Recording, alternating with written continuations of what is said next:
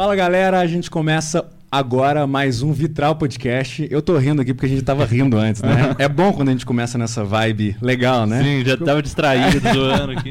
O convidado é gente boa, então a gente começou na vibe legal. Hoje não vou falar quem é ainda, tá? Surpresa, você não tá vendo na descrição aí. Uhum. Mas é o seguinte, galera, eu sou Bruno Santana, começar me apresentando, e esse é o Madison Barreto, né? Isso aí, não preciso nem falar meu nome, vocês já ouviram? Vocês já ouviram, exatamente. Fala, fala aí seu nome. Madison Barreto. Opa, coisa Cara, a gente Maravilha. sempre- Pode, pode abrir pra câmera dele aí, só pra gente falar isso. Toda vez que a gente vai se apresentar, a gente nunca sabe. Às vezes a gente fala o nome junto um do outro. Entendeu? Eu Isso. vou falar esse é o Bruno, senão a gente faz um jogralzinho. Não. Tem vezes que eu fico esperando que ele vai falar meu nome, ele não fala, e eu, ah, eu sou o Madison. É, não, quando eu gravo podcast é sempre assim, eu, eu falo, eu tô aqui hoje com o João Pedro. Aham. Se apresenta aí, João, qual que é o seu nome? É, eu sou o João Aí Pedro. quando fala assim, você apresenta a pessoa fala, eu sou o João Pedro. E É isso. só, e acaba, né? Fica É. aquele climão. Nossa, às vezes eu me apresento muito, entendeu? Eu falo, Sim. eu tenho 22 anos, eu sou designer e tal. E a pessoa vai lá e se apresenta assim, eu sou o João. Aí eu fico, aí eu fico tipo assim, Fica desbalanceado. que vergonha, mano. Era isso. Vão achar que eu sou egocêntrico, tá ligado? Perfeito. Então Mas vocês já lá. viram que hoje vai ter muito papo, né? E é o seguinte, se você gosta desses papos que a gente tem aqui, você tem a oportunidade de contribuir. É muito legal porque tem uma galera começando a entender isso, né? Sim, muito mano. massa, que a galera às vezes acha que é assim, nossa, eu preciso doar só se for um valor muito grande. Mil reais, é isso, Madison? Não, dois reais Dois, doar, três, dois, é, Mas dois, mil reais, dois a gente não recusa. Dois mil também, pode. Mas enfim, galera, você tem a oportunidade aí de contribuir com esse podcast. Você também tem a oportunidade de ser patrocinador desse podcast, a sua marca aparecer aqui, a gente fazer propaganda aí do seu produto. Falar em patrocinador, Madison? Sim, temos o primeiro Ih, patrocinador. que coisa linda. Estão vendo as nossas novas canecas? Pega a sua aí também. Não, eu- Gabriel, eu olha posso, só. posso falar desse patrocinador? Pode falar. Mano, de verdade, às vezes eu faço umas canecas, mano, Sim. que sai um azul caneta, entendeu? Sim, mano. Tipo assim, é- é- no era pra ser preto, Sim. sai azul caneta, Aham. entendeu? Olha, É olha, achar um bom. é olha essa cor, olha essa cor. Mas a gente tem canecas novas aqui do Vitral Podcast, produzidas pela Imaginar Cara Canecas. O Ed tá colocando na tela pra gente, tá aí.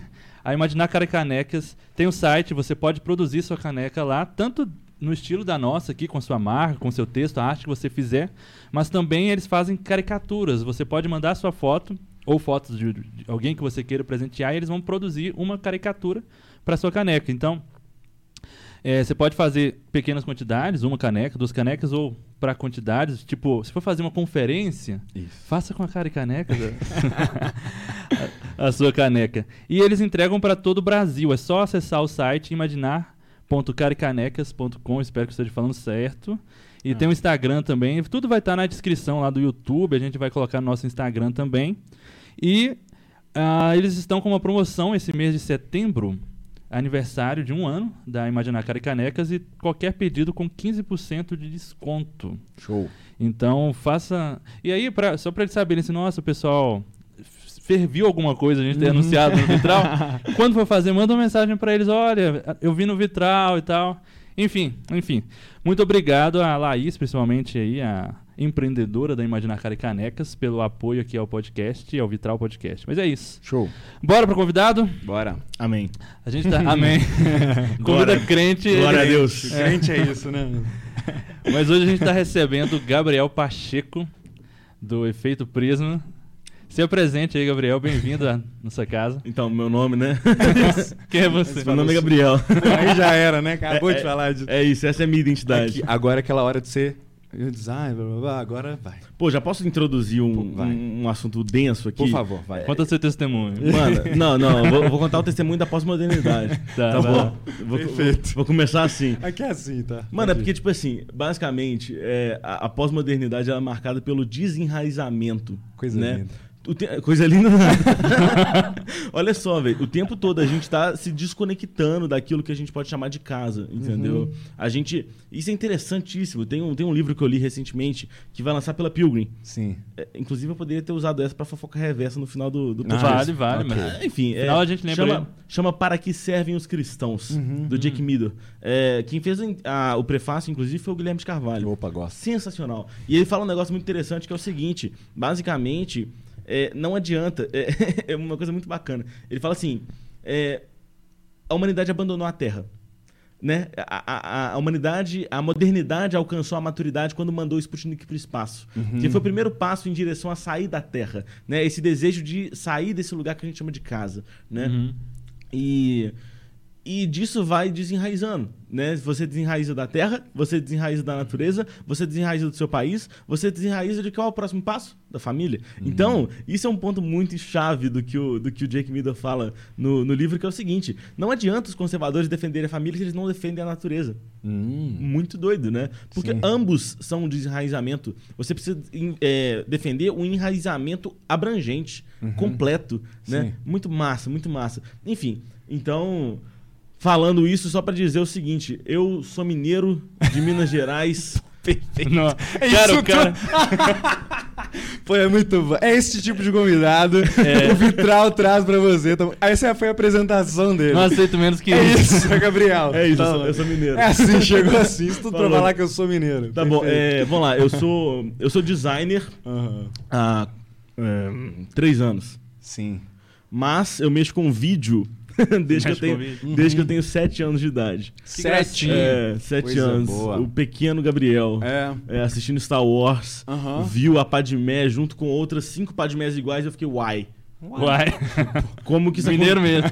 Como que isso aconteceu? Aí minha tia falou assim: é isso é efeito de câmera. Desde então, eu fiquei fascinado com o efeito especial. Então, desde sete anos, eu já mexo com cinema, entendeu? Tipo assim, Aham. faz isso filme caseiro e tal. Você até já fez uns curtas, né? Já fiz uns curtas. Legal. Mas assim, só tem um que tá publicado. Uhum. E ele eu não vou passar. Vai estar na descrição. Não vai estar, não. tá secreto. O título é super um código secreto, enfim. É. Mas enfim, é, então eu mexo com vídeo há muito tempo, né? E foi a partir disso que a gente criou o efeito Prisma, né? É, Uhum. co- começou com eu e o João, Sim. que eu citei ali na, na abertura. Sim. É, eu e o João, a gente tem esse projeto aí que a gente chama de efeito Prisma, que é bem parecido com o Vitral. Opa, é verdade. dois são vidro. É, mas não tem problema vocês terem copiado, É, tá tranquilo. tá de boa. Tá de boa. A Tá gente de já boa. desculpou vocês, tá De tudo boa. certo. Amém, amém. Que bom que vocês não vão processar a gente. Tá tudo bem. tá Amém. tudo certo. É, porque assim, vitral e prisma são dois vidros coloridos, né? Isso. Tem, tem tudo a ver. Mas Pô, e a, e a mesma ideia, você viu os nossos slogans sob as cores da realidade? A ideia da luz tá passando pelo vidro e causando algum efeito, né? é. A gente copia, mas não faz igual mesmo. Não, mas assim, eu, eu super defendo essa ideia, porque Uhum. é, a- a- a- novamente, a, a modernidade vai ser a mais citada nesse Sim, podcast, tá bom? perfeito. Porque Tudo a, a modernidade é a nossa é a relação de amor e ódio, né? Sim. Mas, é, pô, a gente tem essa, essa tara pela, pela autenticidade, né? Sim. A originalidade, a gente quer ser original. É. né? O C.S. Lewis até fala disso no, no, no primeiro artigo do Reflexões Cristãs. Não sei se vocês já leram, mas Ainda não. é- é- é- eu, eu acho que é o livro mais complicado da, de todos os livros lançados pelo Thomas Nelson. Uhum. Mas no primeiro artigo ele fala como que eu posso desenvolver uma teologia em cima da, é, da produção cultural cristã, né? E ele fala o seguinte, pô, os críticos né, literários, eles vão defender, eles vão, vão é, dar moral ali pro, pro, pro artista, aquele que for mais original, né? Sim. Eles vão chamar ele de original. E, e o C.S. Lewis vai contestar isso veementemente. Ele vai falar, não, só Deus é original. Uhum. Né? Só Deus cria ex nihilo. Só Ele Sim. cria a partir do nada. Uhum. Então, assim, todos nós criamos a partir de algo. Sim. Então, eu, eu gosto muito daquele livro best-seller, pequenininho, do Hobby como Artista. Uhum. Sim. Eu acho sensacional. Porque o Hobby como Artista é, é fundamental. A gente... Poxa vida, toda a realidade flui de algo maior. Sim. Né? Então, como que a nossa criatividade não poderia fluir de algo maior também? Eles falam que a originalidade é a arte de esconder bem a fonte, né? A- Amém. A realidade é essa. Exatamente, exatamente. A realidade O- é essa. Não, não existe, não existe ninguém original, existem É. bons ladrões. É, exatamente, É, exatamente. Picasso, Porque- Picasso defendia muito isso. Aham. Porque toda criação que a gente é capaz de fazer vai ser a partir de conexões do que já existe, né? De re- Total. reinterpretar a realidade. Eu vou conectar. tipo, a gente começa a conversar aqui, eu pego uma, uma coisa que você falou, com uma coisa que ele falou, com uma coisa que eu já tinha lido, com uma música que eu ouvi, com um filme que eu vi, conecto e crio algo. Exatamente. Mas aí o que vai ter de original no meu é a forma como eu consegui conectar É a o que síntese. já É criaram. a síntese, sim. É, a é a síntese, síntese, exato. é a síntese do que você criou. Mas não é uma síntese no sentido de que você pega uma tese e uma antítese, né? Sim. Não é nesse sentido é, dialético do Sim. Hegel. É mais uma síntese no sentido de que você pega duas coisas diferentes e combina. Sim. Né? E a partir dessa combinação do diferente, Uhum. aí que tá o casamento. Sim, né? O casamento é a junção de dois Nasce diferentes. algo ali, né? Exatamente. Nasce algo, E, e o Makoto Fujimura, no, no Ah. livro dele que lançou recentemente também, o Arte e Fé, Sim. ele vai falar disso. Ele vai falar de que é, o, o, o, novo vem justamente dessa junção. Uhum. né? E eu acho isso muito interessante, porque ele coloca como se o artista cristão é aquele que tem a ajuda do Espírito Santo para criar algo novo, né? Uhum, E ele fala assim, o artista não está procurando por um lugar, Sim. ele está criando um lugar. Uhum. Né? E, e aí isso pode bater de frente com essa questão do, da originalidade, né? Mas não, Uhum. porque é uma, é- existe uma novidade, Sim. mas não é uma novidade original, Uhum. mas existe uma novidade. Hum. Isso que tem que ter em mente. Hum. Enfim, Esse podcast vai ser metralhadora de É, indicações de livros, porque Exatamente. não, vai dar. é. Mas, cara, cara, já foi uns 5 aqui em foi, 10 minutos já de conversa. cara, já de cara. É. Mas deixa eu puxar um negócio aí, é, que tem tudo a ver com o que a gente com certeza vai falar muito aqui, que é sobre essa questão do cristão produzindo arte, produzindo cultura e etc. Você falou sobre referência. E uma coisa que eu acho que os cristãos pecam muito, a gente falou disso em alguns episódios aqui, é às vezes falta referência para o cristão. E falta referência por causa de algo que você fala muito, que é essa divisão do cristão, né? Que o cristão faz com a cultura. Aí eu já não preciso nem fazer a pergunta, né? Fala. de- Tá, amém. Pera aí, segura aí, porque eu vou complementar a pergunta Vai lá. dele, pegando uma fala, não sei se foi sua ou se eu vi no, na página do Prisma mesmo, Ah. que pode ter sido sua também. Mas que teve. Vocês fizeram um concurso cultural? Ah. Foi esse o nome mesmo que vocês Uhum. usaram? Ou- Um concurso. Concurso, beleza. E que teve muita gente que produziu, teve muita coisa boa. E aí agora eu não sei se, se você falou isso fora do, do ASC. Eu tô achando que você falou isso no, no encontro de autores gente possível. Mas que você, você disse, ou alguém lá disse, que sentiu um pouco de falta é, nas criações das pessoas. Ah, lembrei, não, não foi nem você, foi o Davi que falou isso. Que sentia um pouco, parecia que é, faltou um pouco de. Ah, da, da galera que estava criando, de beber um pouco de referências fora do meio cristão, Cristão, cristão. entendeu? Que tava É. assim, que, via assim, tinha muita criação boa, só que você conseguia assim, "Hum, isso aqui foi a referência que a pessoa teve, você conseguia pu- puxar um pouco a linha, entendeu? Parecia que o pessoal só bebia da mesma fonte, todo mundo É. estava bebendo do mesmo lugar. Que Vocês sen- acabaram sentindo um pouco disso. Complementando a pergunta dele, e jogando a bomba aí na sua mão. Amém. É, não, é, eu, eu trabalhei por dois anos Uhum. na comunicação da Igreja Batista Central, Sim. que hoje não é mais Igreja Batista Central, é Igreja Central, Uhum. né, do Paulo Amazônia. E trabalhei lá como analista de comunicação. E a coisa que eu mais achava sensacional é que sempre a gente encontrava o Instagram de alguma igreja copiando a gente. Ah, é? O design nosso. Sim. E eu ficava tipo assim, gente, caramba. E eu pensava assim, pô, mas a gente também tá copiando, né? Uhum. Mas quem que a gente estava copiando? Da Hillsong? Da Bethel? Da Mosaic? Não. A gente estava copiando de revista cultural que não tinha nada a ver com a igreja. Uhum. Entendeu? Eu acho que isso é muito fundamental, o que diferenciava ali o design da Central, e eu tô falando disso assim, com esse ar assim, porque não sou eu que criava, Uhum. né? É o Diogo Oliveira, In- inclusive o melhor designer que eu conheço. É Diogo Oliveira. O Instagram dele é Diogo Lives, Uhum. tá? Fica aí a recomendação. Isso. Porque eu vou recomendar muita coisa hoje. Perfeito. Amém. Pega seu Mano, caderninho aí, tá? Pega seu isso. caderno e anota as recomendações. Mas enfim, é, então, é, eu acho fundamental esse negócio da gente realmente sair da bolha. Sair da bolha. E, e eu acho que tem, um, tem, um, tem dois movimentos de sair da bolha que são importantes, né? O sair da bolha para buscar referências e o sair da bolha para expor ref- a- a- o que você criou. Pra, pra realmente. Poxa, vida, sua arte vai ficar no canto ali do palco da igreja, sabe? Tipo assim, pra quê? Sabe? Então, tipo assim, eu acho que tem um espaço maior, né? Enfim, a gente até pode conversar mais depois sobre isso, mas Uhum. sobre, sobre a questão do coletivo, né? Sim. É, mas assim, eu acho que. Eu, eu até criei um conceito esse final Hum. de semana. Ah, Tentem descobrir o que, que significa, Ah. beleza? Olha só. É um movimento artístico chamado agnoleonismo. agnoleonismo. É. Ah. Tenta adivinhar. Tem Cara, eu tô com medo de passar vergonha aqui. Vamos lá, né? vamos lá, vamos lá. ideia. De onde que veio. Agnus Dei, o que, que significa? Ah, eu não lembro. Cordeiro Eu de não lembro. Deus. Cordeiro de Sim. Deus. O ok. que, que é agnoleonismo? Ah. Leão de, de Deus? Tem um agno ali, pô. Ah.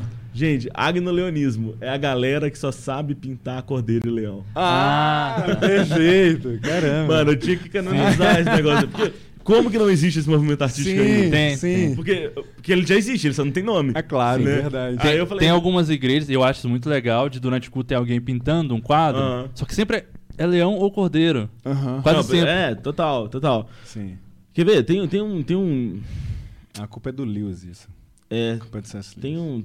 Puxa vida, agora eu esqueci o nome do brother, mano. Mas é um brother que pinta também em, em eventos de igreja, assim. Sim. Aham. Só que ele nunca pintou Cordeiro Leão, sabe? Tipo É. assim, só umas coisas muito bonitas. Aham. Inclusive, uma vez ele pintou a Pericorese, né? A dança da Trindade. Sim. Coisa mais Legal. linda, coisa mais Uhum. linda. É, é Cury. João. João é, não sei se é Felipe. Acho que é Felipe Cury. Ai, eu tô com medo de recomendar errado. Bom, a gente né? acha. Curi, depois você ó, com a gente, a gente bota, né? K-U-R-Y. Pesquisa isso. Uhum. É um dos resultados. Não sei qual. Mas enfim.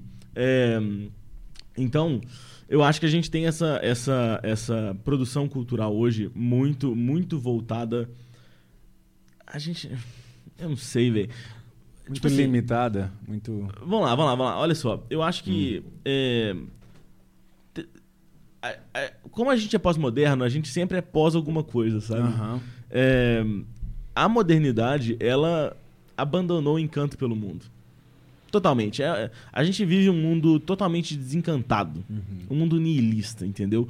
É, uma pessoa que influenciou muito esse movimento foi o Winfried Sebal, que foi um, um escritor do, da Alemanha, da Alemanha pós-guerra. Ele nasceu em 43.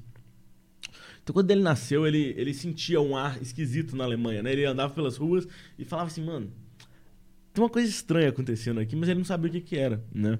E pelos livros de história ele foi descobrir que foi a Segunda Guerra Mundial, nada menos do que isso. Ninguém falava sobre a Segunda Guerra Mundial. Por quê? Porque a reconstrução alemã achava que a superação viria de ignorar o passado. Né? Não de ignorar, mas de superar o passado. Né? Ignorar é uma palavra forte. É superar o passado. E o Sebal falou assim: absurdo um trem desse. Absurdo. Ele falou, ele era mineiro. Ele era mineiro. É. E aí ele falou assim: absurdo, absurdo, porque a nossa arte precisa ser cheia de cicatrizes. Ele fala isso, né? A nossa arte precisa, ela precisa expressar o nosso passado. Nós não podemos ignorar o passado. Nós estamos em luto e nós precisamos respeitar o luto. Então não há espaço para a imaginação. Uhum. Toda a criação a partir desse momento se tornou uma criação hiperrealista, né? Que não ousava rir. É como se e, e, tipo assim, o Sebal era pós Segunda Guerra Mundial, mas não sei, todos nós aqui somos pós alguma coisa. Pós pandemia, pós perda de alguém, Uhum. pós algum trauma, pós algum acidente, pós alguma coisa.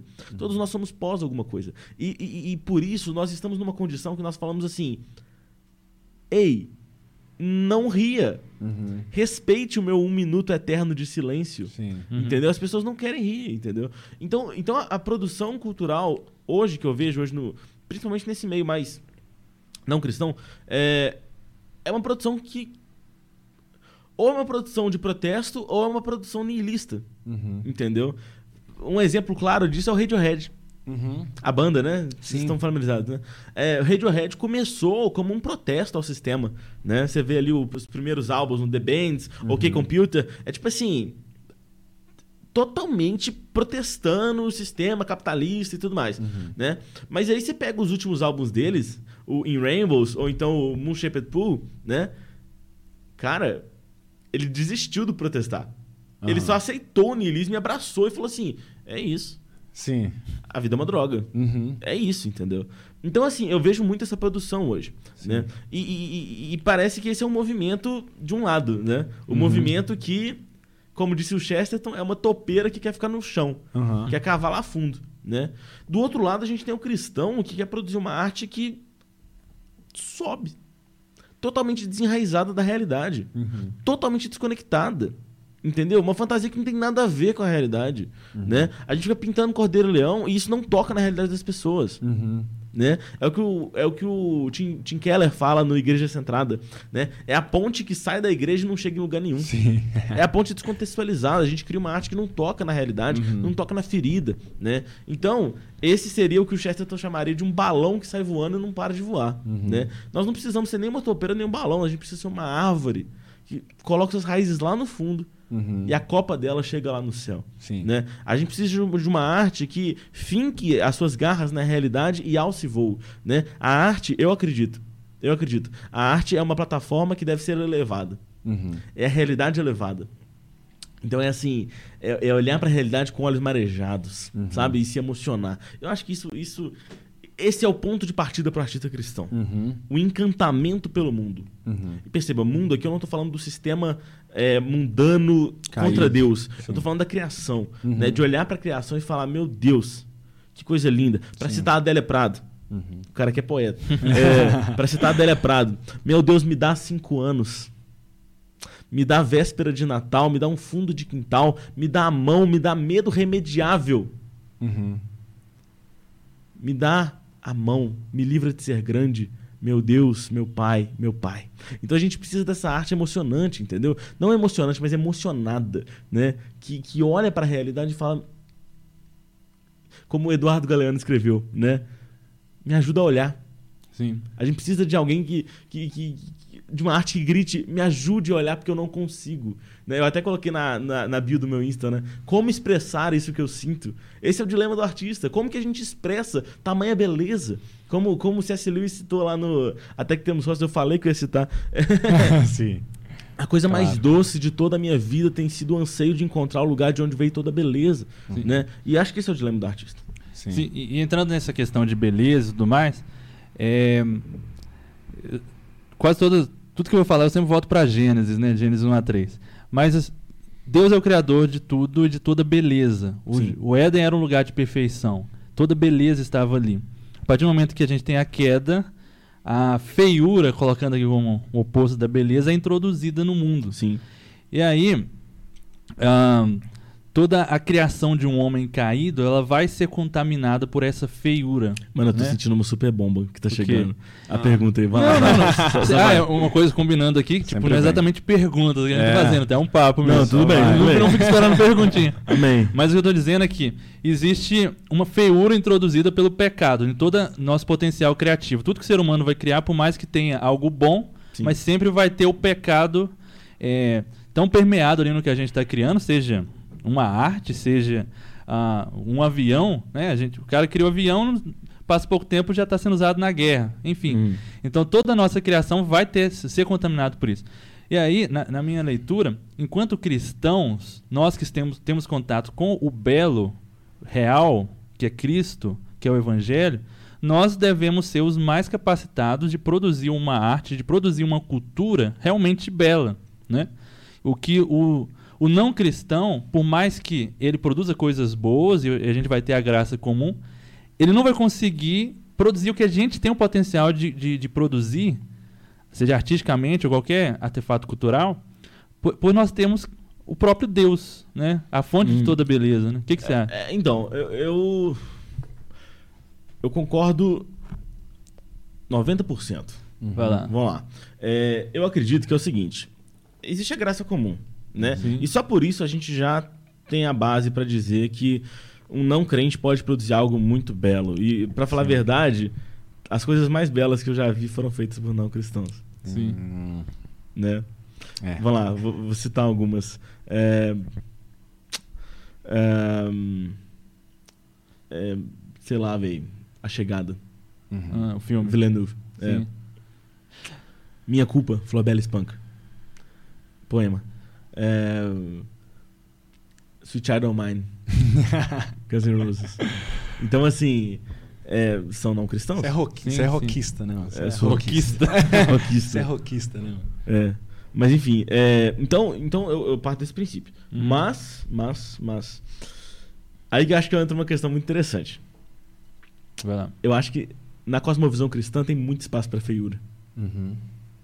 Porque eu acho que é, o conservadorismo brasileiro, evangélico principalmente, evangélico não, cristão, cristão, é, católico também, é, adotou um ideal de beleza que não é do evangelho. Uhum. Entendeu? O que é o ideal de beleza? É o, é o neoclássico. Uhum. Né? É, é a liberdade conduzindo o povo. Uhum. Sabe aquele quadro de Delacroix? É, da, da, da mulher com o peito pra fora conduzindo a- o povo na Revolução tá. Francesa? Uhum. Meu irmão, aquilo representa maior, um dos maiores atos históricos de rebeldia contra Deus. Uhum. Mas a gente chama isso de belo. Por quê? Porque é realista. Né? Mas agora, quando você pega um, um Mark Rothko, que pintava totalmente abstrato, né? um vermelho com preto, eu falo assim, isso é feio. Uhum. Isso é feio. Meu irmão, de você tirou isso? Jesus falou isso? Seria um tremendo anacronismo afirmar que Jesus falou que uma, uma- um estilo artístico seria é, considerado mais feio do que outro. Uhum. Não estou negando que não existam coisas feias. Tá? Sim. Por exemplo, é claro, a fonte do Duchamp é feia. Uhum. É feia. Mas ele não criou com o intuito de ser belo. Sim, sim. Sim. É Por exemplo, provocar, né? É pra provocar, exatamente. Provocar. Ou então, por exemplo, o cara que cagou no quadro e expôs o- as próprias fezes, né? É, é feio. Sim, não sim. tem discussão. Não tem discussão. A banana que os caras penduraram com duct, duct- duct tape na parede Uhum. e venderam por 150 mil dólares. É feio. É claro que é feio. Então, de entendeu? parabéns. Mas assim, não era proposta. Né? Aham. Não era proposta. Mas o que eu tô querendo dizer é o seguinte: é claro que existe a feiura. É claro que existe a feiura. Mas, meu ponto é o seguinte: eu acho que existe espaço para feiura. Mas é uma feiura que combina com belo. Uhum. Vou dar um exemplo. É, esse final de semana eu fui no MASP, pela primeira vez. Foi a primeira vez que eu, que eu vi uns quadros mais famosos na minha vida, assim, de verdade. Eu vi o Rembrandt, gente. Rembrandt. Eu vi uma, uma Nossa. selfie que você postou com o quadro. Nossa. Eu, eu vi o Rembrandt, eu, eu quase comecei a chorar. Eu fiquei tipo. E era um porta era um autorretrato dele, nem era Sim. tipo a ronda noturna, sabe? Tipo assim, eu fiquei tipo, caramba, meu Deus, Rembrandt. Mas enfim, nossa, eu emocionei. Mas o quadro que mais me emocionou não foi o Rembrandt, Hum. foi os Retirantes, Hum. De Portinari. É. E não só o Reti- Retirantes, teve um outro do Portinari que me. E que- por quê? Você consegue ter uma, uma razão específica? Consigo, consigo. Ah. É, o outro quadro do Portinari que mais me emocionou, na verdade, não foi os retirantes, foi a criança morta. Hum. Já viu esse quadro? São retirantes, né? Inclusive tem uma criança lá com uma barriga d'água, né? No Ah. canto da tela, segurando uma criança totalmente morta nos braços, entendeu? Todo mundo esquelético. É um quadro feio. Sim. É feio. É feio. Mas eu só queria chorar diante daquele quadro. Porque eu falei, véi. Mas eu acho que assim, uma arte que consegue nos mostrar feiura de fato, né? Que, porque é- ela pode nos apontar para o belo, entende? Eu consigo uma arte, uma produção cultural que eu, ela esfrega a feiura na minha cara e que fale, cara, isso daqui é o mundo que a gente tá. Sim. Eu preciso de algo mais do que isso. Entende? E ela vai me levar a buscar o belo. Porque talvez a gente eh, produza uma arte que não é tão. Ela não consegue expressar de fato a feiura, mas também não consegue expressar de fato a beleza. Sim, sim. entende? Porque eu acho que a gente, a gente tem uma, uma, uma ideia, né, de que, por exemplo, é, vamos, vamos supor, é, um filme que expõe a maldade do ser humano. Uhum. Aí a gente fala, esse filme é mau. Uhum. Vou dar um exemplo. Lobo de Wall Street, Uhum. que é um filme cheio de pornografia, Uhum. mas que foi feito por um diretor católico, Martin Scorsese, né? Aí você pergunta assim, mano, mas é um filme ruim. Porque só tem nudez, só tem violência, só tem essas coisas e tal. Mas o filme em nenhum momento fala que essas coisas é boa. Sim. Em nenhum momento ele admite que essas coisas são boas. O filme é um retrato, né? É um retrato. Um retrato. Ele aponta pra É claro. é, Uhum. Ah, todo crente pode assistir isso. Não tô falando disso. Sim. Não tô falando isso. Mas eu tô falando que a arte não é má. Sim. Ela não é má por isso. Uhum. Mas, por exemplo, é, a gente tem outros, outros exemplos, né? por exemplo, o Cinedoc Nova York, né? o, esqueci o, nome, o Charlie Kaufman, ah, di- dirigido pelo Charlie Kaufman, É, que ele vai tratar de uma perspectiva totalmente nihilista da vida, e ele vai admitir que a vida é aquilo mesmo. Ou seja, na cosmovisão cristã, o Lobo de Wall Street é mais verdadeiro do que Cinedoc Nova York. Uhum. Por quê? Porque ele retrata a forma como ele retratou, entendeu? Então, por exemplo, é, o problema não, é, não está exatamente, nem sempre está no conteúdo. Uhum. Por exemplo, a forma como Picasso pintou as mulheres, né? É, Mademoiselle d'Avignon, né? Aquele quadro famoso onde as mulheres parecem cadeiras. Por quê? Porque ele era, ele via as mulheres como um objeto, Uhum. entendeu? Então ele representava aquilo no- na, na- a cosmovisão dele era expressa no quadro, né? Então a gente tem que saber fazer essa leitura, né? Uhum. Mas, mas o que eu tava falando da feiura que tem espaço no cristianismo é o seguinte: imagina que eu quebro essa caneca. Misericórdia. Misericórdia. Misericórdia. Mas imagina que eu quebro essa caneca. Aí eu falo, meu Deus, gente, desculpa, desculpa, eu vou colar toda ela e colo com cola. Com Sim. cola. Como é que chama aquela cola? Super bonde. Super. Não. é uma cola de escola. Mas pode ser super bonder. branca. É, eu chego assim com, uma, com super aqui e falo assim, gente, me desculpa, tá aqui ela inteirinha. Uhum. Ela vale mais ou menos do que a caneca original. Menos, claro. Obviamente menos. Mas imagina que eu quebro ela e falo, meu Deus, como que eu posso restaurar isso? E eu vou lá e pego o ouro puro derretido e começo a colar ela com ouro. E eu ofereço ela colada com ouro pra vocês. O que, que vale mais? Uhum. Agora. Com ouro. Uhum. E isso que eu tô falando é uma técnica japonesa chamada kintsugi, Uhum. né? Onde a história é muito interessante, né? De um cara que era um servo do imperador e deixou a- a- o jogo de chá cair no chão. E quebrou tudo. E ele ficou desesperado, achando que ele ia ser morto, né? E aí o, o superior dele falou assim: não se preocupe, vai lá, pega ouro e vamos colar. Ele colou e o, e o imperador amou. Né? E disso nasceu a técnica kintsugi. Né? Então, é, isso é muito interessante como você falou, né? Do, do, do feio que aponta pra beleza, né? E aí você falou, e aí, e aí esse, é o ponto que eu concordo com você, que é o ponto que é o seguinte: como que o cristão tem uma capacidade maior do que o não cristão de produzir uma beleza? Eu não acho que ele tem mais potencial de produzir beleza, mas ele tem poten mais potencial de enxergar com esperança. Sim. Acho que esse é o ponto. Entendeu? O cristão ele olha para a realidade e fala assim: como que, como que isso pode ser restaurado? Isso é muito interessante. O que, que vale mais? O que, que vale mais? Adão e Eva criados ou Adão e Eva restaurados? Biblicamente falando, é o Adão e Eva restaurados. Né? Por quê? Porque o primeiro, Adão, ele não tinha condição. Ele, ele tinha liberdade para pecar. E ele pecou. O Adão restaurado, ele tem a liberdade para pecar, mas ele nunca vai pecar. Porque ele foi restaurado. Entendeu? Então, isso é uma coisa muito interessante. Na cosmovisão cristã, a restauração confere mais valor à coisa. Uhum. Mais valor. Então, assim, há espaço para feiura, por quê? Porque a feiura precede a restauração. Entendeu? A, feitu- a feiura não aponta para a criação, a feiura aponta para a redenção. Sim. Entendeu? E nisso nasce a beleza que o cristão pode produzir. Eu acho que é isso. Sim. É isso. Vamos, Então, vamos- pessoal, esse cara. Muito, é uma metralhadora de, de é. referências, ideias, e eu fico aqui só. Ah, claro, pô, perfeito. Concordo. Ah, sim, essa, claro, conheço. não sei o quê. Mas, cara, é muito louco, porque pode é o ir, seguinte: é, o cristão, ele lida com essa, com essa dinâmica da. Ele, ele, ele deveria, talvez, né? é, lidar com o mundo nessa dinâmica da redenção, né? O tempo inteiro.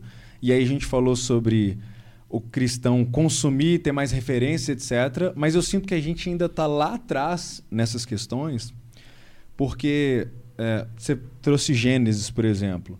Eu acho que a gente ainda tem uma teologia da criação muito fraca ainda, e a gente às vezes não entendeu nem a dinâmica da criação, nem a dinâmica da queda, e a gente ainda para chegar na dinâmica da redenção, sabe? A gente ainda está muito distante disso, né?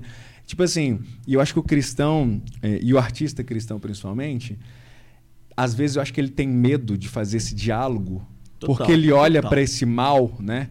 E ele não tem ferramentas para lidar com isso também, né? Então ele vê toda essa desconstrução e talvez o conservadorismo, né, brasileiro, ele tem esse medo talvez por causa disso também, né? Não uma justificativa que é claro, mas eu vejo que é uma dem- demonização porque não existem ferramentas, né, para dialogar com essas coisas, né? Sim. Eles olham para lá e é claro, você hoje é claro fala fala dessas coisas com com facilidade porque você tem ferramentas, né, para lidar com essas coisas. Eu queria inclusive que você falasse disso. Como é que como é que você chegou nesse lugar de conseguir olhar para essas coisas e interpretar essas coisas e falar, olhar para essas artes, olhar para tudo isso e falar assim, ok, o cristão deve olhar com, olhar com esses olhos, sabe? Sim. Teve um momento, teve alguém que te ajudou, um, ar- uma- um, um, um escritor, alguma coisa assim, que te ajudou a virar essa chave? É, eu acho que veio a partir de Huckmacher. É, é, em 2019, Uhum. eu. Inclusive foi quando, quando o Prisma começou, né? Opa. É. E fala do Prisma aí também, por favor. É, é. É, eu tava. Eu tinha feito um vídeo Uhum. chamado Intermediador Perfeito. Uhum. Aí uma galera assistiu, né? Enfim, aí duas semanas depois eu fiz um outro vídeo, A Frônesis de Cristo, baseado no livro do Jonas Madureira. Uhum. Aí até o Jonas compartilhou e tal, foi muito massa. Era um vídeo de você falando? Você Não, era um vídeo de animação. Ah, tá. E aí o um cara viu esse Uhum. vídeo e começou a me seguir. Aí eu abri uma caixinha de perguntas, falei, me pergunta qualquer coisa aí.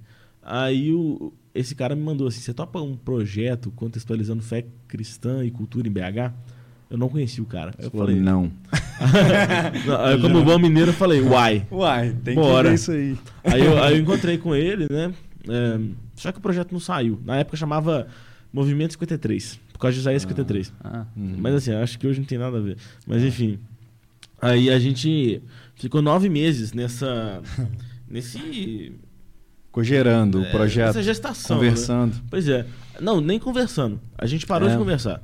Mas, enquanto isso, cada um estudando no seu canto, entendeu? É, ele lendo Daryl Miller, eu lendo Uhum. Huckmacher. Inclusive, eu tava lendo o Dom Criativo do Huckmacher. É, fica aí a recomendação de novo, porque é fantástico, né? E o Dom Criativo, ele vai falar justamente, né, de como que, tipo assim, a gente... Qual foi a primeira vez que a cultura foi feita, manifesta- manifestada no maior grau na Bíblia? Torre de Babel. Ah, né? sim. Só que não. A, a cultura já existia antes, quando Adão deu nome para os animais, né? Não É, e você fala nesse sentido de diversidade? É, É. isso que você tá falando, não, né? tipo, no sentido de, tipo assim, realmente, uma... o que é cultura? É obra das mãos humanas, Sim. basicamente. Natureza é o que Deus faz, cria- é, cultura é o que, que o homem faz, tá bom? Então, tipo assim, a cultura é, é aquilo que o homem faz, entendeu? Uhum. Então, quando a gente começou a ver o homem produzindo alguma coisa, a gente ficou assim, caramba, isso daí vai dar ruim, entendeu? Uhum. Porque a gente viu o homem produzindo uma obra de rebelião contra Deus, que era a Torre de Sim. Babel. Então a gente lê, pra, lê Gênesis e fala, não, a cultura é má. Uhum. Entendeu? E o Huckmacher nos ajuda a ver que não. Né? Um, trecho que eu acho sensacional é que ele fala assim: Cristo não veio para nos tornar cristãos somente. Ele não é o guru de uma religião. Né? Ele veio para nos tornar plenamente humanos. Ele veio para restaurar nosso propósito original. E, gente, o nosso propósito original tem tudo a ver com mandato cultural. Deus nos mandou fazer cultura. Uhum.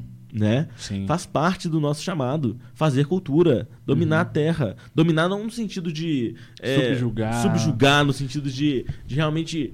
é, maltratar quem está inferior. Quem é inferior a você. Não. É no sentido de. Esse dominar é, tem mais no sentido de ser um bom mordomo. Sim. Né? Então. Essa é a visão bíblica de, de, de cultura, né? Nós somos chamados para ser mord- mordomos da criação, Uhum. não donos. Sim. Isso é um negócio interessante. Mas enfim, cada um lendo no seu canto, os livros lá, estudando e tal. Enfim, esse cara chamava João, né? Só pra explicar. Já, já falei no podcast. Sim. Mas enfim, aí a gente foi no. Não, aí eu fui no show do Projeto Sola, Uhum. que teve no Advento Tour em 2019, final de 2019, em dezembro, obviamente, porque é Natal, né? Lembro. É, e aí eu fui, cheguei lá, o João tava lá, fiquei, uma coincidência e tal, enfim, bom show e tal, a gente entrou. Mano, quando começou a tocar Davi do Melhor, Uhum. quando todo mundo começou a, tipo assim, os Guilherme pararam de cantar, e aí todo mundo, nosso refúgio, fortaleza, nossa força nas batalhas, todo mundo em coro cantando Sim. isso. Eu fiquei tipo assim, Deus do céu, que coisa maravilhosa. Pessoas juntas louvando a Deus, Sim. sabe? E naquele momento eu fui cativado. Uhum. Eu fui cativado. Eu falei. Aí eu saí correndo do show e encontrei o João e falei, mano, a gente precisa tocar aquele projeto. Uhum. né? A gente precisa juntar pessoas para glorificar a Deus em todos os contextos. Né? Então, tipo assim, a gente não quer. Você já contou isso pros Guilherme já? A gente fez um post para contar isso. É, que É, e eles viram.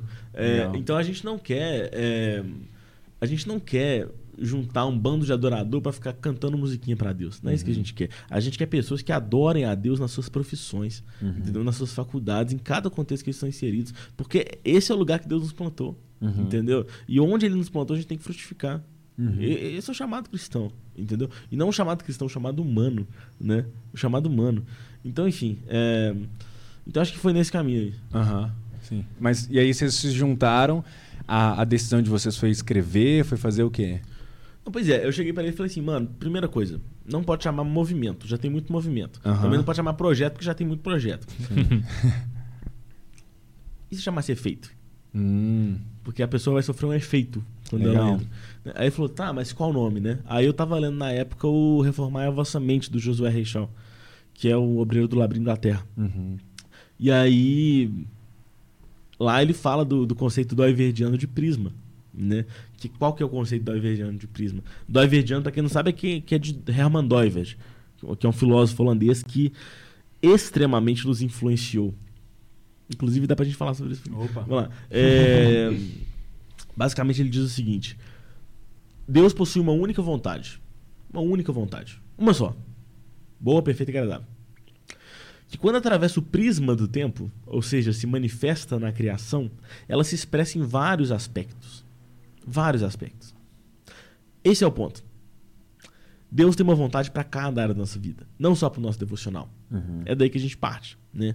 Mas aí, é, inclusive a gente até elaborou uma contribuição para a filosofia do Everdiano recentemente. Olha. Olha só.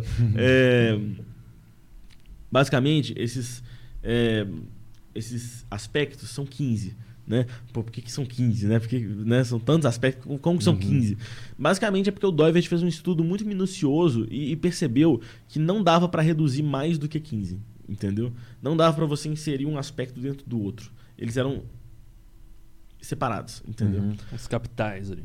É, então são os aspectos. é, numérico, espacial, cinemático, de movimento, Uhum. é, físico, biótico, ah, é, de sentimento, né, Uhum. é, é, psíquico, analítico, de lógica, linguístico, histórico, é, econômico, estético, ético, jurídico.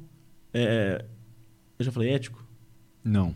Falou ético, não. Eu não lembro de ético, não. Se eu não falei ético, é estético, enfim, ético, estético e pístico, que se relaciona à fé, né? Uhum. São esses 15 aspectos que nós nos relacionamos. Uma boa memória, né, Diego? Cara, passagem, né? 15. Na moral. É. Eu achei que ele ia falar 15 e jogar e sair dali. Não, mas é interessante, 15. porque, tipo assim, basicamente, o que o David explica é o seguinte: você se relaciona com os 15 aspectos ao mesmo tempo. Legal. Vou dar um exemplo. Olha só, nesse momento, eu me relaciono com o aspecto numérico porque eu conto que tem três pessoas nessa sala. Legal. Além de mim. É, a galera não tá vendo, mas tem o Ed ali.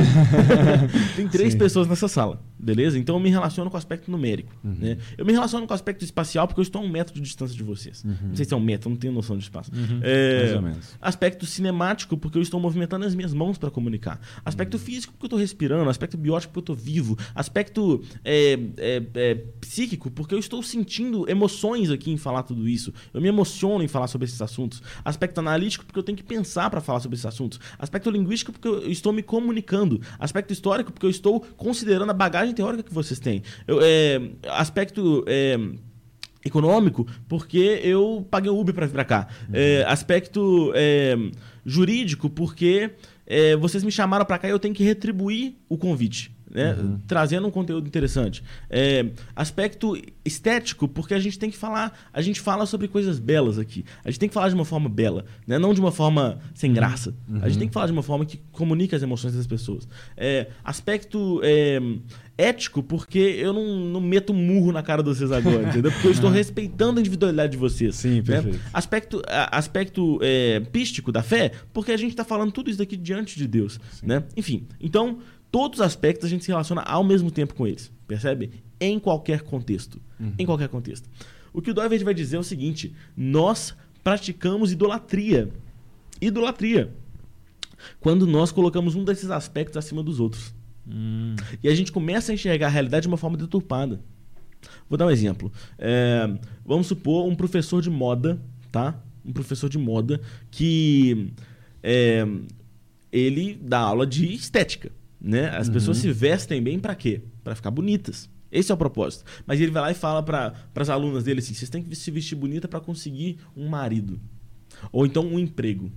Né? Além, além de ser bem machista a fala dele, é, é uma fala economicista. Que só considera o aspecto econômico. Ele reduz o aspecto estético ao aspecto econômico. Ele não valoriza que a beleza tem importância por si só. É daí que o Huckmacher tirou aquela tese de que a arte não precisa de justificativa. Você não precisa justificar a arte. Ela é bela por si só, né? Enfim, então, é, ele parte desse pressuposto, né? E, e, basicamente, a, a ideia que a gente formulou pro Prisma é o seguinte, a ideia do Vortex. Eu tava vendo Sandman, e quando eu vi ele falando do Vortex, eu fiquei assim, caramba. Botou pra ver. Eles falam que é incrível, né? É muito bom, mano. é Mas bom. baita nome, né, velho? Ah. Vortex. Eu falei, Uhum. legal. Vamos supor, imagina o seguinte: você é um cara idólatra, tá bom? Você é idólatra. E aí, eu produzo um artefato cultural que te possibilita, por alguns instantes, subjugar sua idolatria e enxergar a realidade de uma forma plena. Isso seria um vórtex. Como que um vórtex se expressa, por exemplo? Na hospitalidade. Quando eu te recebo bem na minha casa, você deixa de ser um economicista e fala assim: Poxa, o aspecto ético, o aspecto social, o aspecto é, estético importam. Uhum. Eles são importantes.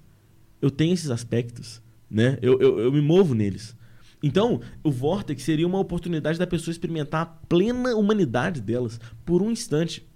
E isso é uma coisa interessante porque nós não fomos chamados somente para converter pessoas, mas para ser sal da terra. E o sal não converte somente. Melhor, o sal nem converte. Né? O que o sal faz é justamente Uhum. preservar.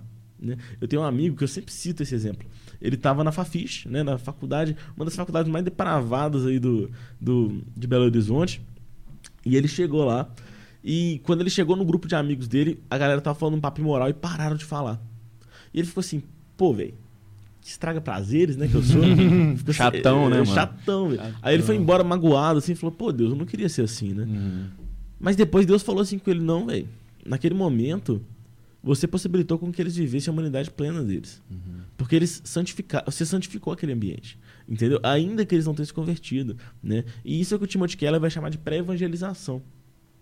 É quando você não evangeliza a pessoa, mas você dá um testemunho fiel daquilo que você prega, para que quando aquela pessoa for anunciada o evangelho, ela, fa- ela olhar para o passado e falar: é verdade, eu vivi isso.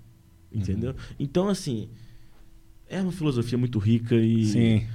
Enfim, é, é claro, tem muitas, muitas implicações para o âmbito mais teórico, né? De pensar, Uhum. tipo assim, em filosofias não reducionistas, né? Sim. Por exemplo, a gente tem muitas filosofias aí que, que o racionalismo, por exemplo, que acha que só o que importa é o que você pensa. Uhum. A gente adotou isso na igreja. né? Sim, A sim. gente adotou isso muito na igreja. Enfim. Então, a filosofia da Everdiana nos ajuda a ver a realidade de uma forma mais abrangente, mais holística. O Smith fala sobre isso, né? Lá, É. no, lá no Você é Aquilo que Ama, né? E Total. quando ele nisso, ele fala aquilo que. Ele vê que muitos cristãos caíam naquela ideia de que você é aquilo que você pensa, né? E por Total. aí vai, né? Mas é muito louco você falar disso porque quando você fala disso, dessa, dessa questão de, das profissões, né? É, o cristão ele vai conseguir ser um profissional melhor só se ele pensar dessa forma, né? Só se ele entender que no dia a dia dele todas essas coisas, todas essas, essas áreas que você falou, elas precisam ser convertidas e elas precisam ser reguladas, né? De alguma forma. Sim. Não é, não é reducionista, né? Não, pois é, porque muitas vezes a gente pensa né, em fé e trabalho, Aham. achando que são. Eu chamo dos três S. Né? Ah. Que é, a gente acha que a gente tem que adotar o quê? Ética, Aham. evangelismo e excelência. A gente acha que com esses três negócios a gente já está vivendo o trabalho cristão ideal. Aham. Mas não é assim, gente. Não é assim. É, cara. inclusive o Keller, para falar no, no livro Fé e Trabalho dele, para Ah. falar de trabalho, ele começa falando de Gênesis, né? Sim. Falando sobre essa questão do mandato cultural e falando exatamente que é, sobre ser humano, né? Sim. E não sobre ser cristão simplesmente. Ele parte disso para ir para uma coisa mais específica, mas ele fala primeiro de ser humano, né? Sim, eu acho que uma coisa interessante da gente pensar no trabalho, partindo dessa filosofia do Doivert, é a seguinte: como que o meu trabalho, ele. Quais são os ídolos do meu trabalho? Uhum. Por exemplo, a medicina. A medicina tem muitos ídolos. O cientificismo, o tecnicismo, a fé no, no progresso. Né? É, é uma confiança excessiva na, na ciência, né? No, no- na, no- na- na técnica. Né? Então, assim, falta a, a- a medicina muitas vezes um- uma sensibilidade, Uhum. um- um- um- uma empatia. Às vezes falta isso, entendeu? E o médico cristão não é somente o médico que trabalha com excelência, que, que evangeliza. Inclusive, evangelizar até é um problema às vezes, né? Mas. e que é ético. Não, o, o médico cristão é aquele que se importa com a integralidade da pessoa. Uhum. A integralidade, né? E eu não tô falando aqui de medicina integrativa. Aham.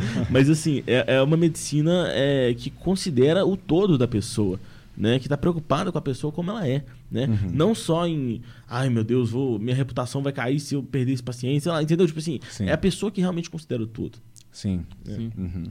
É, vocês tiveram uma série de postagens na página do Efeito Prisma exatamente sobre essa relação fé e trabalho, né? Teve, eu lembro Sim. que teve umas centenas de profissões ali. Várias, várias. teve E vocês trouxeram vários colaboradores de cada área, né? De, sei lá, de, desde medicina a vendedor ambulante. Devia ter lá de como ser um cristão de cada área, assim. É.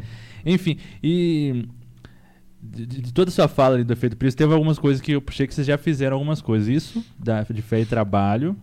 É, e também, você falou plenamente humano, você tem um, vocês têm um curso que A vocês gente fez um lançaram curso. plenamente humano, né? Ainda tá rolando o curso? Não, já acabou. Já acabou? Já Vai acabou. ter turma a nova? gente pensa em relançar é, Hum. outras turmas. Mas até e sobre fé e trabalho, vocês têm algum material? Eu, eu tenho um lançar um projeto, curso? é um Ah. projeto, mas assim, segredo nosso aqui, Uhum, de todo mundo que nós. assistir. Isso. É, eu, eu tenho um sonho muito grande de organizar um livro com profissionais de cada área, entendeu? Tipo assim, Hum. 100 profissões. entendeu? Nossa, chamar muito até, legal. chamar até astronauta pra falar, É, entendeu? muito bom. Enfim, é, então, é que a gente só tem um no Brasil. Pois é. é, a gente tem um criptonauta, né? Que É. inclusive é da minha igreja. É, ah, tá. Ah, o- é, o Vitor. Ah, verdade, É, verdade. então, Vitor. assim, é, é, é uma possibilidade. Mas enfim. Aí ele já tem um contato, já. Sabe? É. É. difícil, já tem, já. Não, mas a gente queria fazer até de meteorologista, entendeu? Tipo Sim. Enfim, é. Porque eu realmente não, não. Se conhece materiais em português sobre esse assunto?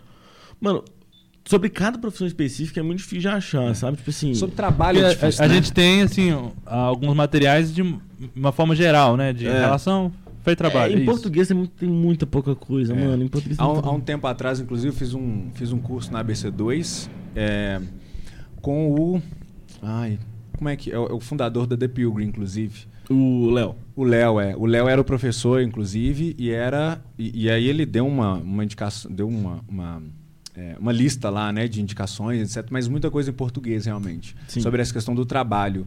E ele usou muito Keller e tal. É. E usou é, chamados para criar, né? Algumas coisas que tem lá na The Pilgrim, inclusive. Mas é muito pouca coisa ainda, realmente. Muito né? pouca coisa. Pouca coisa. É, a, gente, a gente tem o Como Integrar Fé e Trabalho, do Keller. Hum, E é um assunto tão. Pô, cara, você passa um terço, às vezes, ou mais é, do seu dia dedicado ao trabalho, né, cara? é, não tem Como nada. que a gente fala tão pouco sobre trabalho? A gente fala. é, a gente às vezes dedica muito à questão do culto, por exemplo, a falar sobre o culto, a falar sobre a devoção, etc. Mas sobre o trabalho a gente fala muito pouco, né? É, tipo assim, a gente até tem alguns livros sobre alguns trabalhos específicos. Sim. Por exemplo, a gente tem do direito, né? O direito É. religioso Ah, do. Droga, esqueci o nome. É, Jean, Jean Regina, é, eu não sei o nome deles. É Tiago. Tiago e Jean, eu não lembro sobre o nome. Uhum. Enfim.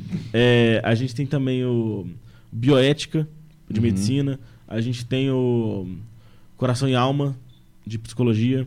Uhum. É, a gente tem vários da- das artes, né? É, mas enfim, é, é muito pouca coisa. É de Uhum. fato muita pouca coisa.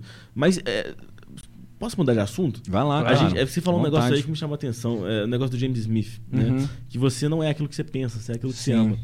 E aí ele lança uma- um questionamento muito interessante no livro dele, que é o seguinte: põe alguém que tem deficiência mental, Uhum. nunca vai crer no evangelho?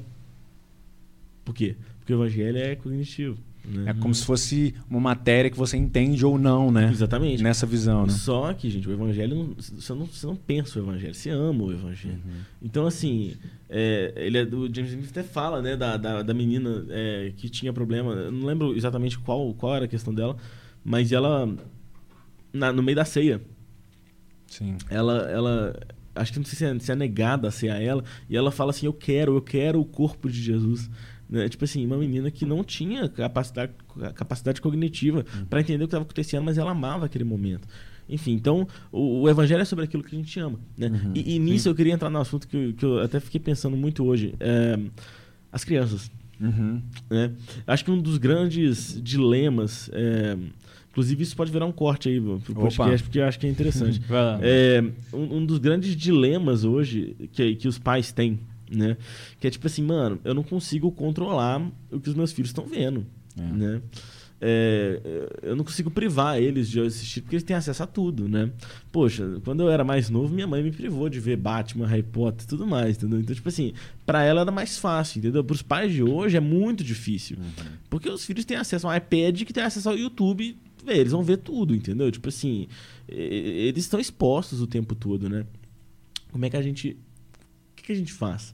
Né? E eu queria, tipo assim, pelo menos dar alguma, algumas sugestões aqui, é, principalmente para aqueles que são pais, né? Ou planejam ser. Porque, assim, eu- não sou pai, é, tô longe de ser, mas assim.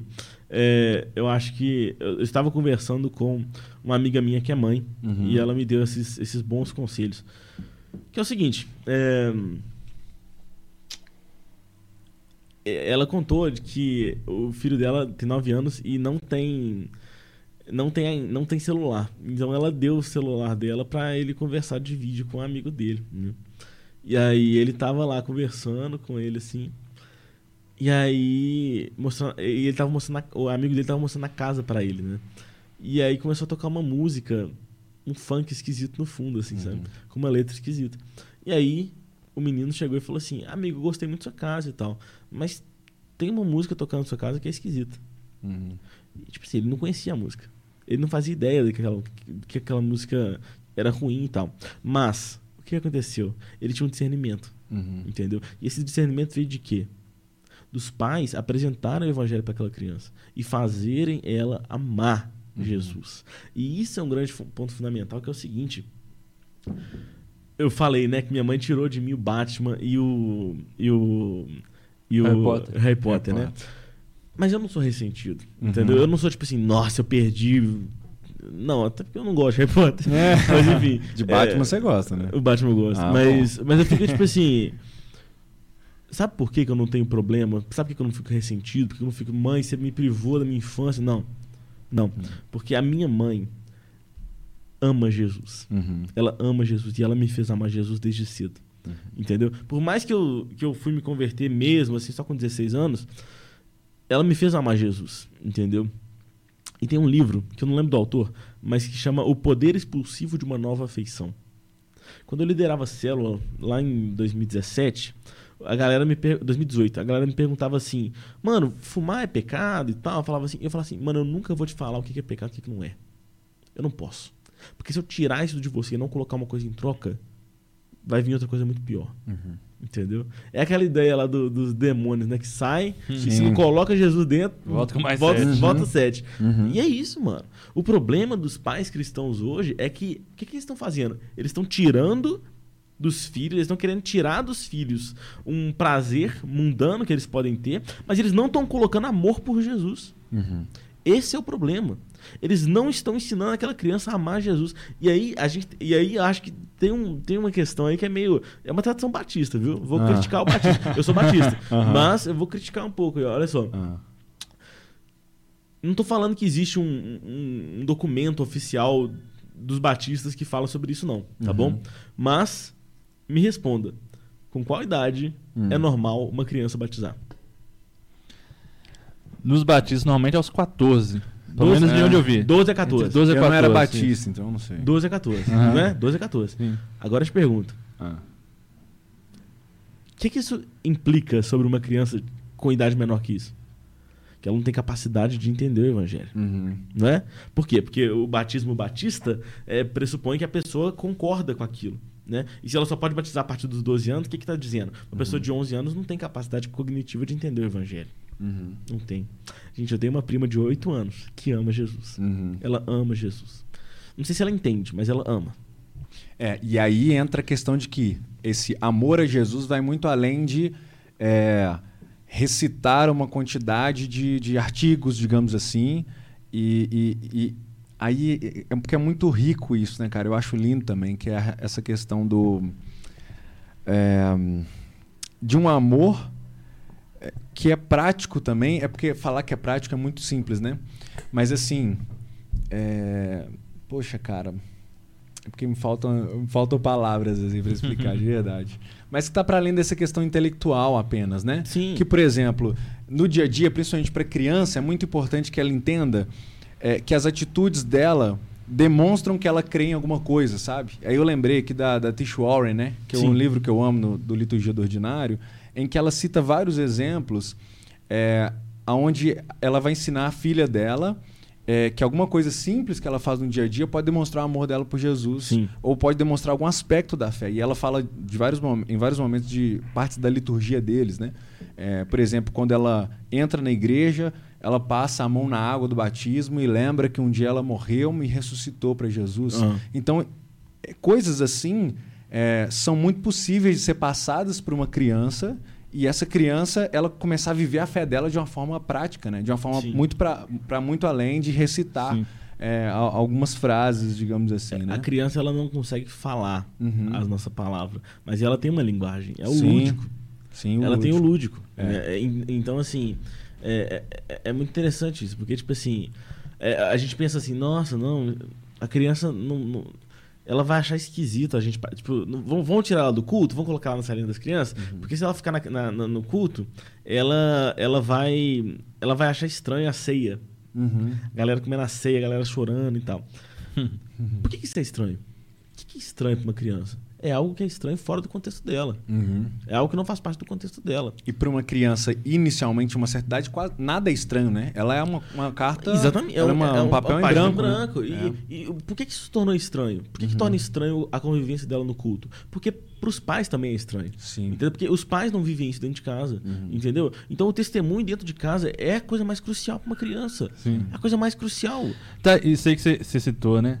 É, porque é estranho pra criança estar no culto.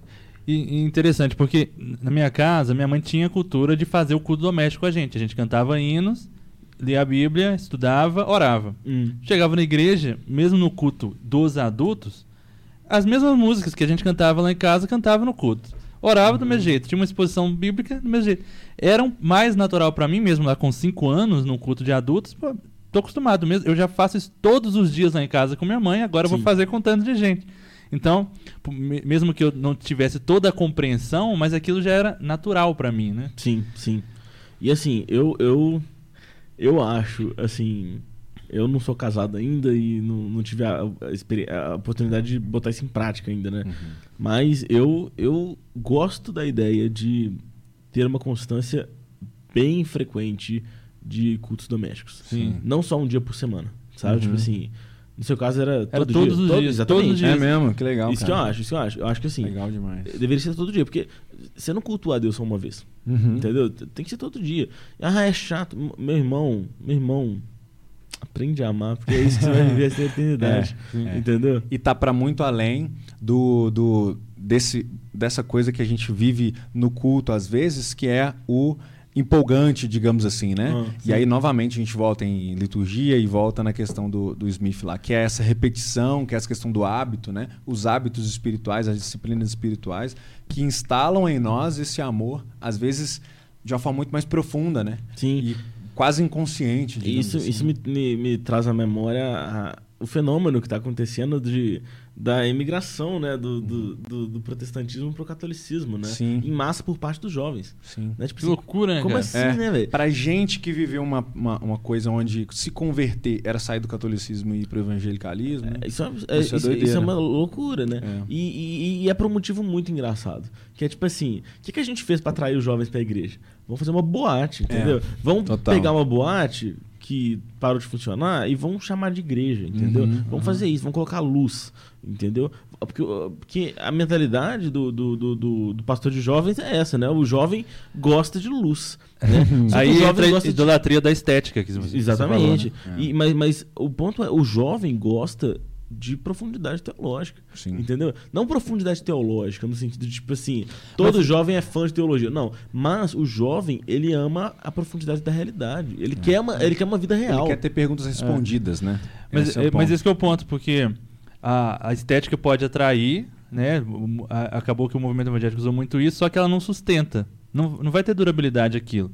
Se não tiver uma, uma teologia profunda que, que aquilo vai fazer sentido na vida dele fora da igreja, que aqui, ele vai estar na universidade, vai ter profundidade para lidar com as questões ao redor, é, só, só as luzes coloridas do, do culto de domingo não vai sustentar a fé dele, né? Não sustenta. Então, primeiro, em primeiro embate que ele tiver na universidade contra a fé dele, ele desvia da fé. Total. E, e esse é o problema. A gente está criando um, um- um culto, né? Um, um- culto público, né?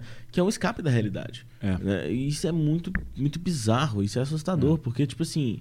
é- é- a- a gente tem muito essa, essa, essa noção de, de refúgio, né? É, pô, tudo, tudo é um refúgio pra gente, né? A Uhum. família é um refúgio, a igreja é um refúgio, nossa casa é um refúgio, tudo é refúgio. Mas Gente, o nosso refúgio é Jesus, entendeu? Sim. Tipo assim, não é a igreja. Então, assim, é claro, existe uma espécie de refúgio, mas não é um refúgio no sentido. É um existe um abrigo, sim, uma casa na igreja, mas não é um refúgio de que, que te tira da realidade. Sim. Né? Muitas a gente- Jesus já falou isso na oração dele, né? Que não peço que os tire do mundo, mas que os livres do mal. Exatamente. E a gente tá pedindo pra gente ser tirado do mundo. É. Né?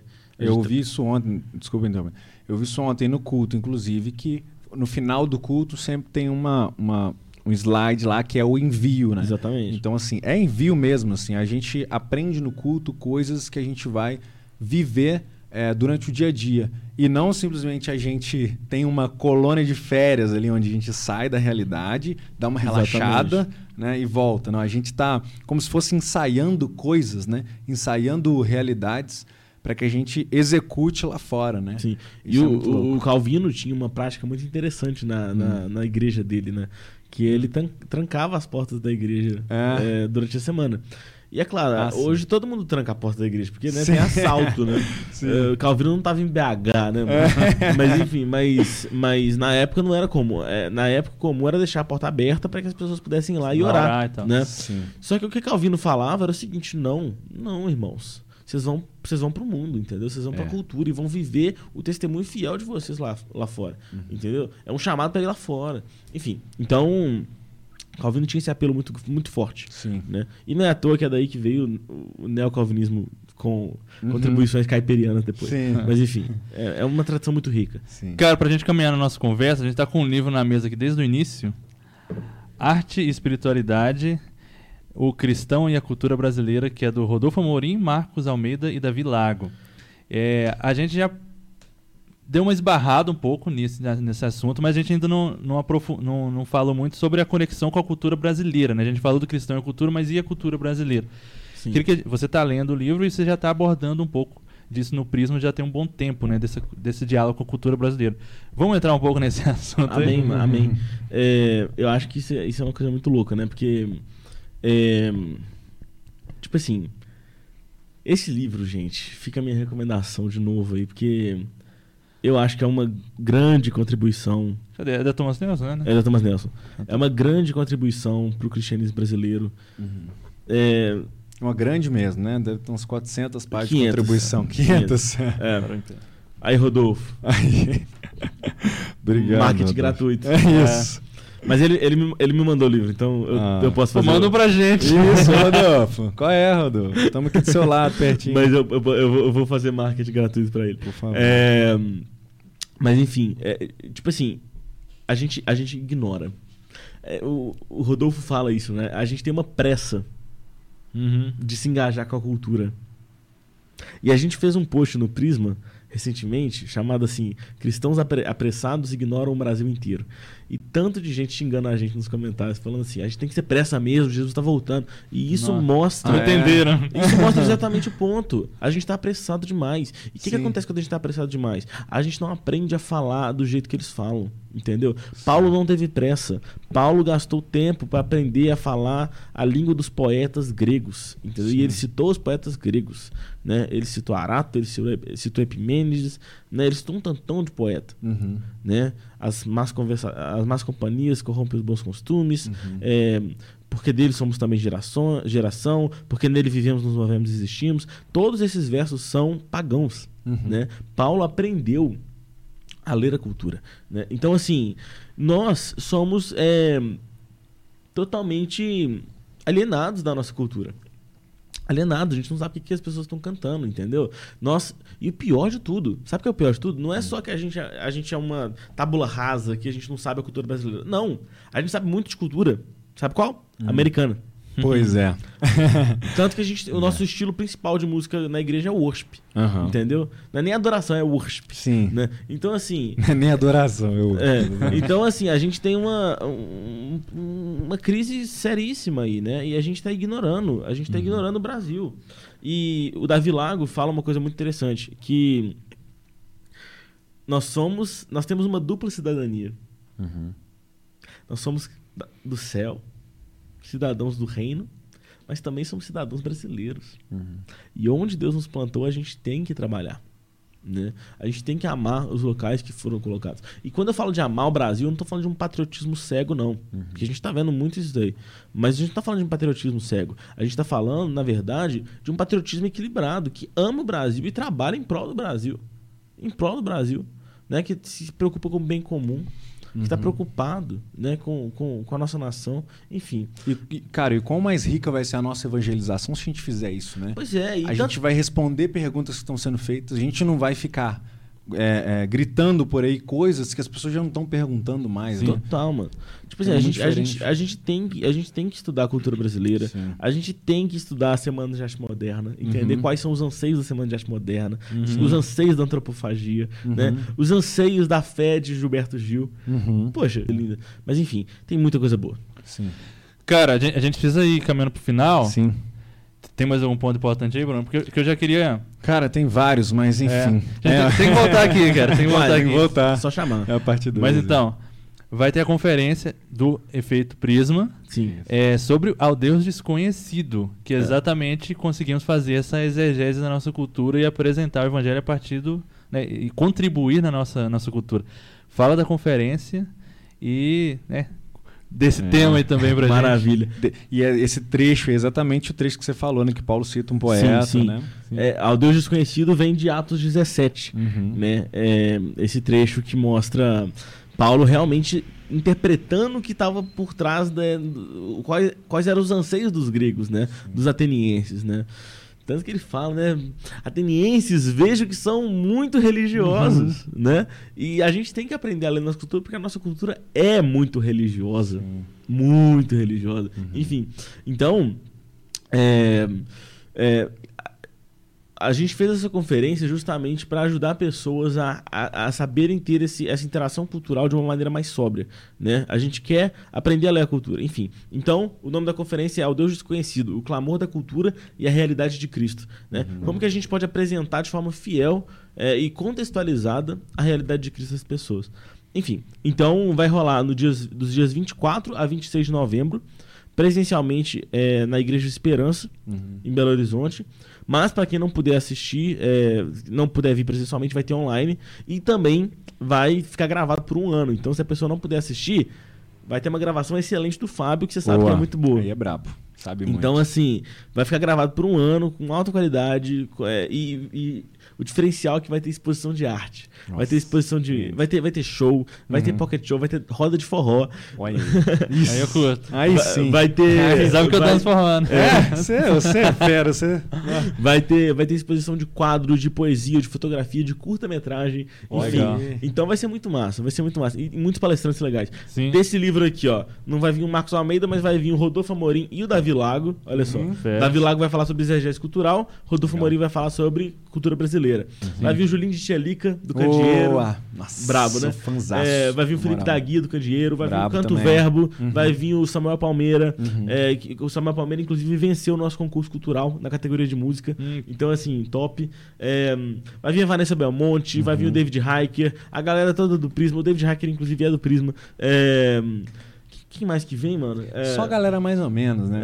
Tá vendo? Vai, É só mais vai vir o. Alan Porto, que fala muito sobre o Schaefer, Sim, que é sim. um outro filósofo que influenciou a gente bastante. Sim. Né? Eu tô com medo de esquecer alguém, velho.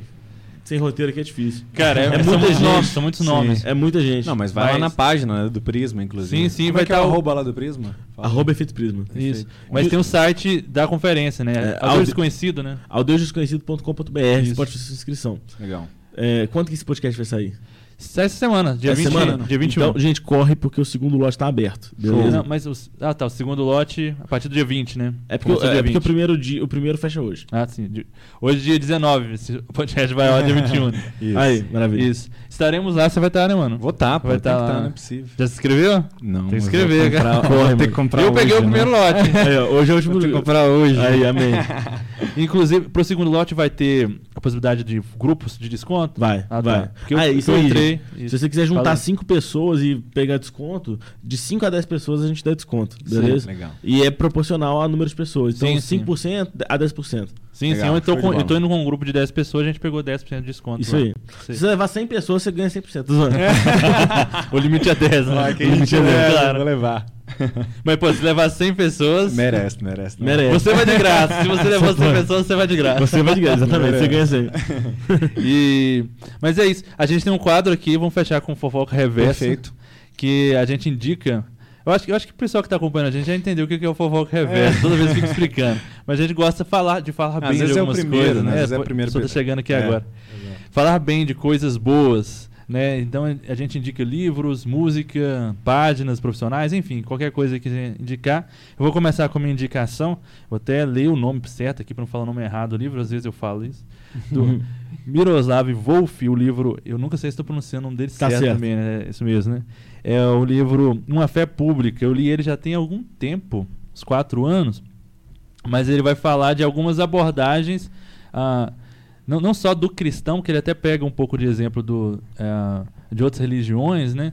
Com a cultura, do, do religioso da, com a cultura, e aí ele fala de algumas abordagens possíveis, né? Você pode ter uma, uma abordagem ociosa, que você não influencia em nada. Você já leu? Esse não? Eu folhei Sim. o Abraço e Exclusão. Ah, sim. É, o Wolf está produzindo muita coisa, né? Ele Muito. tem, tem sido muito citado também por outros autores. Você pode ter uma, uma abordagem coercitiva de que você simplesmente impõe, ou você pode ter ah, uma abordagem que é o que a gente está falando, passou esse podcast todo falando, né? Sim. De, de um diálogo com a cultura. Mas enfim, o livro é muito bom. É, a gente teve, logo no início da pandemia, ah, foi no início da pandemia, né? Então não tem tanto tempo assim que eu li, tem, vai, vai para três anos aí. 2020 ali que eu fiz, juntei alguns amigos pra gente ler e discutir. É, o link vai estar aqui na, na, na descrição do YouTube também desse livro. Tá no Kindle Unlimited, até quem tem assinatura aí no, na Amazon, enfim, tem, tem impresso, tem, tem todas as formas. Beleza. Seu show. foco reversa? É, a gente falou aqui sobre Schaefer rapidamente agora há pouco, né? Falou sobre Rodolfo Amorim. E eu quero falar de uma palestra do Labri, é, que é Sacramento do Momento Presente, tá? É uma das palestras, assim, é, que mais explodiu a minha cabeça. É, a, a gente é indicado a, ler, a ouvir ela, né? No início do, do curso do Labri. É, você tem que ouvir. É um Tá negócio disponível assim, onde? Tá no, tá no YouTube. Ah, tá. É, e tem muito a ver gravação. com o Vortex isso. Sim, sim. Que é exatamente essa a forma de você ver o agora, né? É um negócio assim, eu não vou saber nem explicar, cara, é muito bom. Mas é realmente tá ligado a essa questão da forma como que você vê a realidade, tá, tá relacionado à forma como você, como a gente, né, nesse tempo interpreta tudo aquilo que a gente está vendo. Enfim, vê lá. É Massa. Sacramento do Momento Presente. Tá no, no canal do YouTube do, do Labri. Do Labri. Show. Isso. Bom, eu vou indicar a Bia Neves, é, que é uma artista que acabou de lançar o primeiro álbum dela, chamado Now. É lindo o álbum, tem participação do Samuel Palmeira, que vai estar com a gente na conferência. Então, vai lá co- conhecer e apoiar o trabalho dela, porque assim, nós precisamos apoiar bons artistas que estão produzindo boa música Amém. no Brasil. Amém. É isso aí. Bia Neves Now, não já conhecia, mano? Não, não, Ah, olha temos só. que ouvir, hein? Vai lá. Bia Neves, Aí. legal. É bom. Sei que você conhecia todas as coisas. Ainda não. Mas é isso, fechou. Isso. É, você que está assistindo a gente, está acompanhando a gente, pode apoiar, né? Falar isso mais uma vez. A algum lugar da tela está aparecendo aí um QR Code. Pô, se você veio nosso- até aqui e você é, recebeu 32 indicações de livros, 53 de filmes, pô, contribui com a gente. Você está sendo Isso. muito enriquecido por isso aí. E tá aí o nosso código PIX também, você pode contribuir com o Vitral e você pode também apoiar como um patrocinador, né? A gente está aqui com as canequinhas novas. Isso. né? E também algumas pessoas que têm apoiado com outras coisas, mas você pode anunciar no Vitral com a sua empresa, com a sua marca. Fica a dica aí da Imaginar Cara e Canecas, o link deles também vai estar aqui na, na descrição. Siga o Vitral Podcast aí nas plataformas, estamos em todas as plataformas aí, Spotify, Deezer, esses negócios todos. E em todas as redes sociais, estamos até no Perfeito. TikTok. Olha aí. Fazendo dancinha lá. É. Nunca varemos. Amém. Mas no Instagram, TikTok, Twitter, todos os lugares lá, Vitral Podcast. Fala de novo aí sua, a sua rede social também e a do Prisma, por favor. Tá. Meu Instagram é o Gabriel Pacheco, o Gabriel Pacheco. E é, tem o Efeito Prisma também, Efeito Prisma, arroba Efeito Prisma. É, eu, eu aconselho que você também dê uma olhada no YouTube do Efeito Prisma, porque a gente tem muito vídeo legal lá. Sim. É, e vai na conferência, meu irmão. É isso aí. É isso aí. Links de tudo na, na descrição é do YouTube. Se você está ouvindo em outra plataforma, vai lá no YouTube também e, e dá uma olhada. Mas é isso. Beleza? Be- Fechou? Beleza, tamo junto. Obrigado, mano, você tá aqui, viu? Tamo junto. Obrigado. Até a próxima Tem que voltar, parte cara. dois. Tem que voltar. Vai Pode ter muita deixar. coisa. E Mas só galera? chamar, só chamar. Vou chamar desde que não seja em 2022. É. Não, eu dou um tô jeito. agarrado, tô que agarrado. ano que Eu dou um jeito. Mas é isso. Segunda-feira a dá. a gente tem que trazer mais gente do Prisma, aqui vocês têm uma galera muito boa, né? É, tem Legal. Todos de BH vão ter que Todos. passar aqui. todos. Show. Show de bola. Mas é isso. É isso, galera. Valeu. Valeu. Até a próxima. Uh! Fechou.